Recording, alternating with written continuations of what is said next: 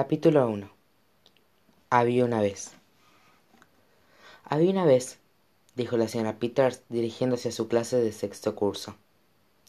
Estas son las palabras más mágicas que nuestro mundo haya conocido y la puerta de entrada hacia las mejores historias jamás contadas.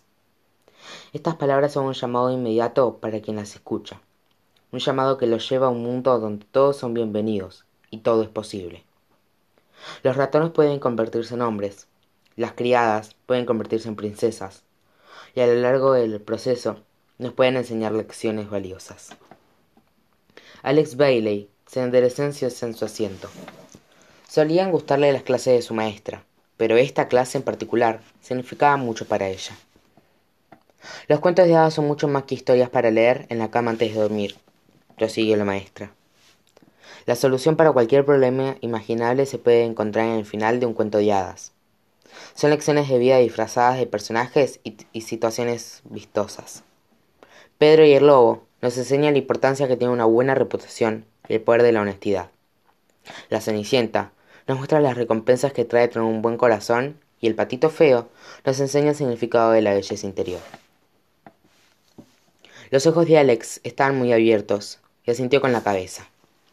Era una niña bonita de ojos azules brillantes y de cabello rubio rojizo y corto que llevaba siempre sujeto con una cinta para despejarle la cara. La maestra no lograba acostumbrarse a la manera en que el resto de los estudiantes la miraba, como si estuviera hablando en un idioma desconocido. Por esa razón, ella solía darle la clase a la primera fila, donde se sentaba Alex. La señora Peters era una mujer alta y delgada que siempre usaba vestidos de estampados parecidos a los de un sofá viejo. Su cabello era oscuro y ondulado, y lo llevaba perfectamente recogido sobre su cabeza, como si fuera un sombrero. Sus alumnos a menudo pensaban que era uno. Detrás de un par de lentes gruesos, sus ojos estaban fruncidos de todo el tiempo, debido a todas aquellas miradas sentenciosas que les había dado a sus alumnos a lo largo de los años. Lamentablemente, estas historias atemporales ya no son relevantes para nuestra sociedad, dijo la señora Peters. Intercambiamos sus valiosas enseñanzas por opciones de, entretenimiento mezquinas como la televisión o los videojuegos. Ahora los padres permiten que caricaturas detestables y películas violentas influencien a sus hijos. La única exposición que tienen algunos niños a los cuentos son versiones corrompidas por los productores cinematográficas. Las adaptaciones de los cuentos de hadas suelen estar despojadas de cualquier moraleja que las historias originalmente querían transmitir y las lecciones son reemplazadas por animales del bosque que bailan y cantan. Hace poco leí que están filmando una película de nuestra que muestra a Cenicienta como una cantante de hip hop que quiere alcanzar el éxito y otra en la que Bella Durmiente es una princesa guerrera que pelea contra zombies. Genial, susurró un alumno sentado detrás de Alex. La chica negó con la cabeza. Escucharle le, causa, le causaba un gran sufrimiento. Intentó compartir su indignación con sus compañeros, pero Lamentablemente, su preocupación no fue recíproca. Me pregunto si el mundo sería un lugar diferente si todos conocieran estos cuentos en la forma en que los hermanos Grimm y Hans Christian Andersen querían que se los conocieran, dijo la señora Peters. Me pregunto si las personas entenderían, aprenderían del corazón de la sirenita cuando muera al final de su verdadera historia. Me pregunto si existirían secuestro de si los niños supieran los verdaderos peligros que tuvo que enfrentar Caperucita Roja. Me pregunto si los criminales tendrían el mismo comportamiento si supieran las consecuencias que sufrió Ricitos de Oro por lo que le hizo a los tres osos. Hay mucho que podemos aprender para ser precavidos en el futuro si abrimos los ojos a las enseñanzas pasadas. Tal vez, si siguiéramos las enseñanzas de los cuentos de hadas, tanto como nos fuera posible, nos sería más fácil encontrar nuestro propio felices por siempre. Si las cosas fueran como Alex quería, la señora Peters recibiría un aplauso ensordecedor como recompensa al terminar cada clase.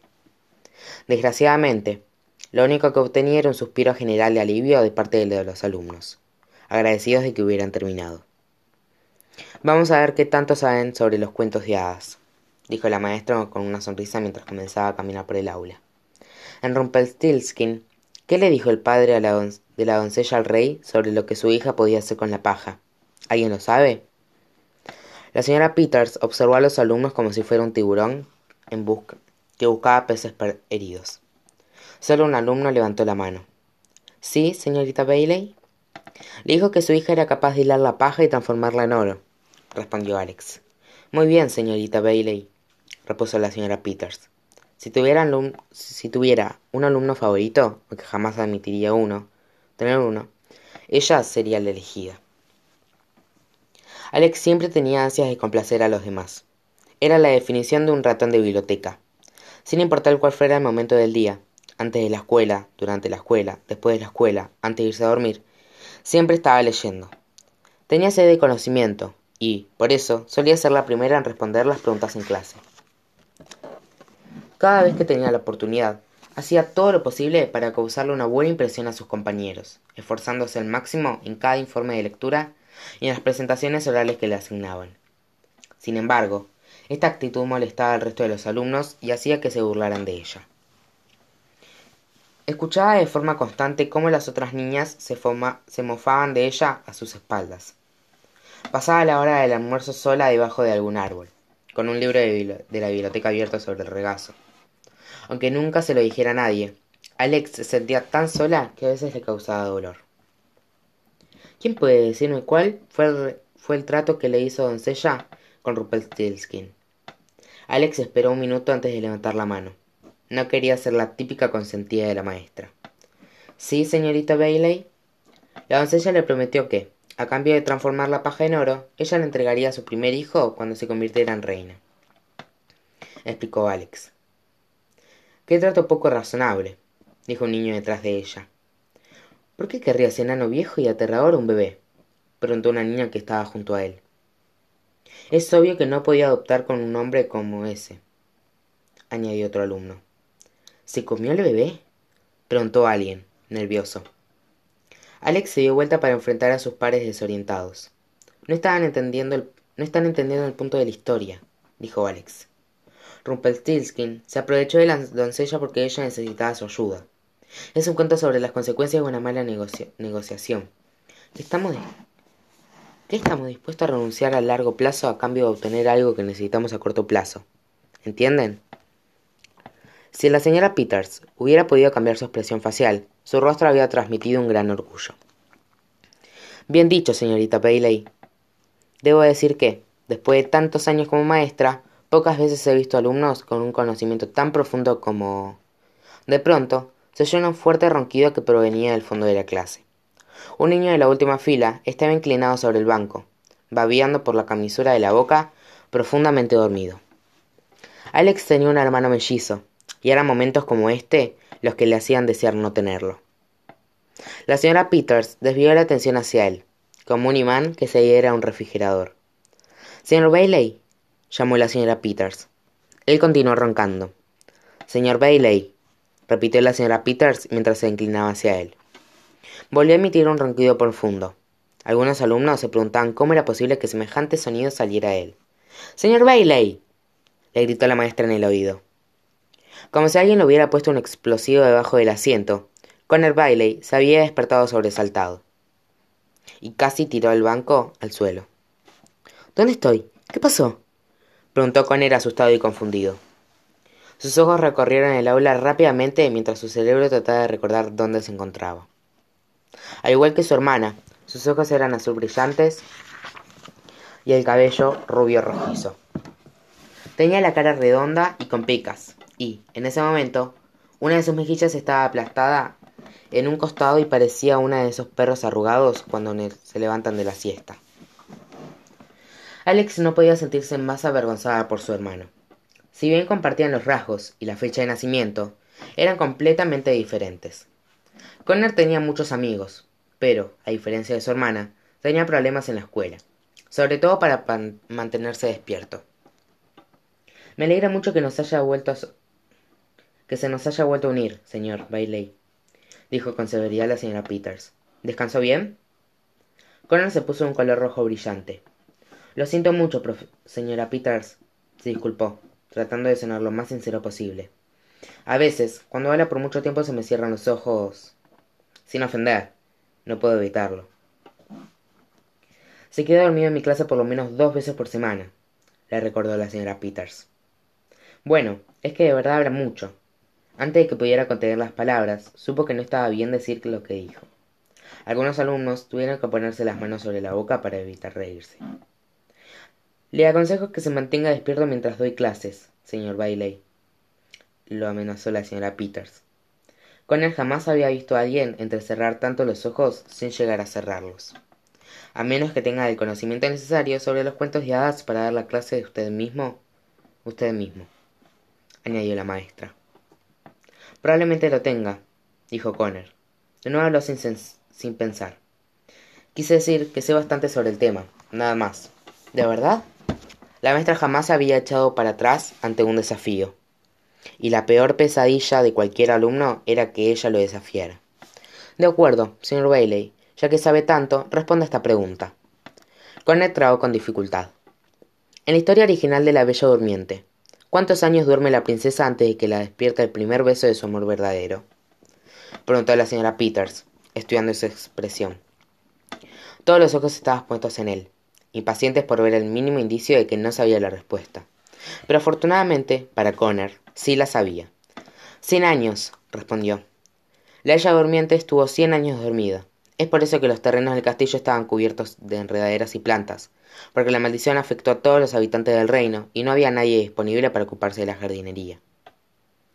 La señora Peters no sabía qué decir ni qué hacer. Lo miró con el ceño fruncido, profundamente sorprendida. Esta era la primera vez que él daba la respuesta correcta cuando ella lo ponía en un aprieto, y, claramente, no se lo esperaba. Intente permanecer consciente, señor Bailey. Por suerte para usted, utilicé esta mañana la última ficha de castigo que me quedaba, pero siempre puedo pedir más. Lo amé. Lo amenazó y luego se dirigió de inmediato hacia, la, hacia el frente del aula para continuar con la clase. Connor suspiró aliviado, y el color rojo abandonó su rostro. Sus ojos se cruzaron con los de su hermano. Incluso ella estaba sorprendida de que, de que hubiera dado la respuesta correcta. Alex no esperaba que su hermano tuviera recuerdo de los cuentos de. Ahora, chicos, saquen su libro de literatura. Vayan a la página 170 y lean Caperucita Roja en, Caperucita Roja en silencio, indicó la señora Peters. Los alumnos hicieron lo que les pidió. Connor se puso lo más cómodo que pudo en su banco y comenzó a leer. La historia, los dibujos y los personajes le resultaban muy familiares.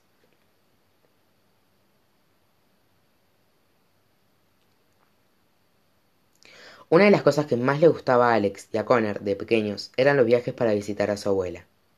Vivía en las montañas, en el corazón del bosque, en una pequeña casa que podría describirse como una cabaña, si es que aún existía algo así.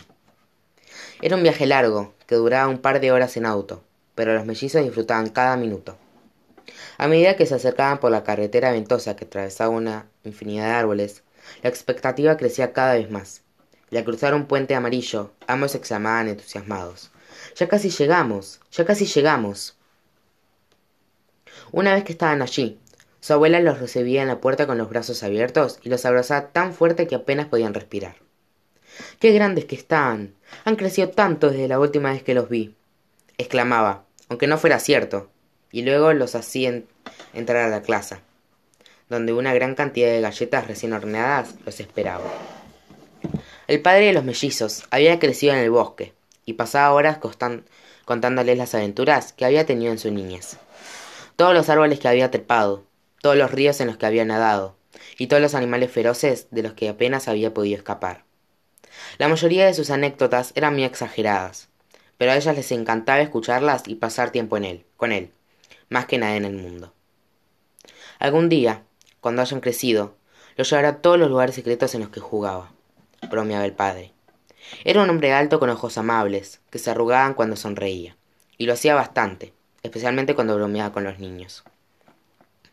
A la noche, la madre de Alex y Connor ayudaba a la abuela a preparar la cena, y después de comer, apenas terminaban de lavar los platos, toda la familia se sentaba alrededor de la chimenea.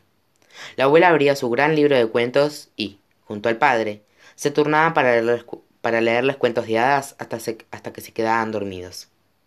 A veces, la familia Bailey se quedaba despierta hasta el amanecer. Contaban los cuentos con tantos detalles y tanta pasión que a los chicos no les importaba cuántas veces había escuchado la misma historia. Eran los mejores recuerdos que un niño podría pedir. Desgraciadamente, no habían vuelto a la cabaña de su abuela por un largo tiempo.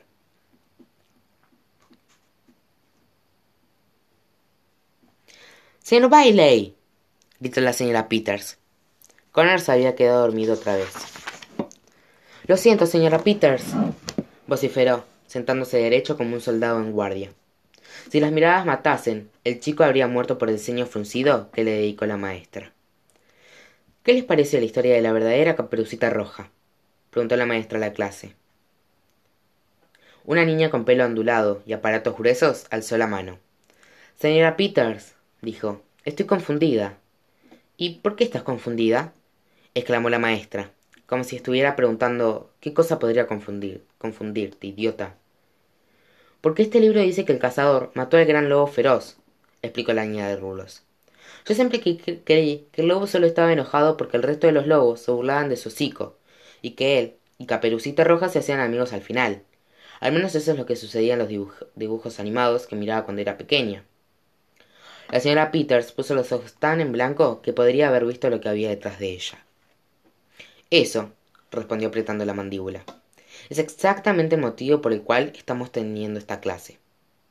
La niña de abrió mucho los ojos y se puso triste. ¿Cómo era posible que algo tan querido por ella fuera tan malo? De tarea, dijo la maestra, y el aula entera se hundió en los asientos.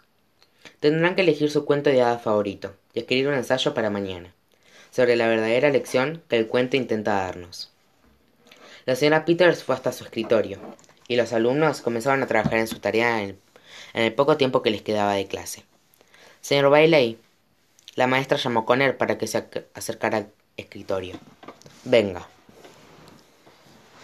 Conner estaba en, serios problemas, y lo sabía. Se levantó con cuidado y caminó hacia el escritorio de la maestra. El resto de los alumnos lo miraba con lástima mientras caminaba, como si estuviese por ser ejecutado. ¿Sí, señora Peters? preguntó. Estoy intentando ser muy comprensiva ante su situación familiar, explicó la maestra, mirándolo por encima del marco de sus lentes. Situación familiar dos palabras que Conner había escuchado demasiadas veces en el último año. Sin embargo, continuó la señora Peters, hay cierto comportamiento que simplemente no voy a tolerar en mi aula. Se queda dormido de forma constante en clase y no presta atención, sin mencionar que sus calificaciones son muy bajas. Su hermana parece estar llevándolo bien. Tal vez pueda, tal vez pueda seguir su ejemplo, ¿no? Esa comparación se sentía como una patada en el estómago cada vez que, le, que alguien la hacía. Era cierto. Conner no se parecía nada a su hermana, y siempre se lo castigaba por ese motivo. Si su comportamiento no cambia, me veré obligada a tener una reunión con su madre. ¿Entiende? le advirtió la señora Peters. Sí, señor. Digo, señora. Quizás sí, señora. Lo siento. No era uno de sus mejores días. De acuerdo. Entonces, puede sentarse. Conner caminó con lentitud hacia su asiento, con la cabeza un poco más baja en el resto del día. Lo que más odiaba de todo era sentirse un fracaso. Alex había observado la conversación entre su hermano y la maestra. Si bien siempre le hacía pasar vergüenza, sintió mucha lástima por él, del modo en que los del modo en el que solo una hermana podía hacerlo. Hojeó su libro de literatura para decidirse sobre qué historia iba a escribir. Las imágenes no eran tan coloridas ni emocionantes como las que había en el libro de la abuela pero al ver a los personajes sobre, los que había crecido leyendo, se sintió como, una, como en casa. Un sentimiento que se había convertido hacía poco en una rareza. Si los cuentos de hadas fueran reales, pensó, alguien podría mover una varita y mágicamente lograr que todo vuelva a ser como antes.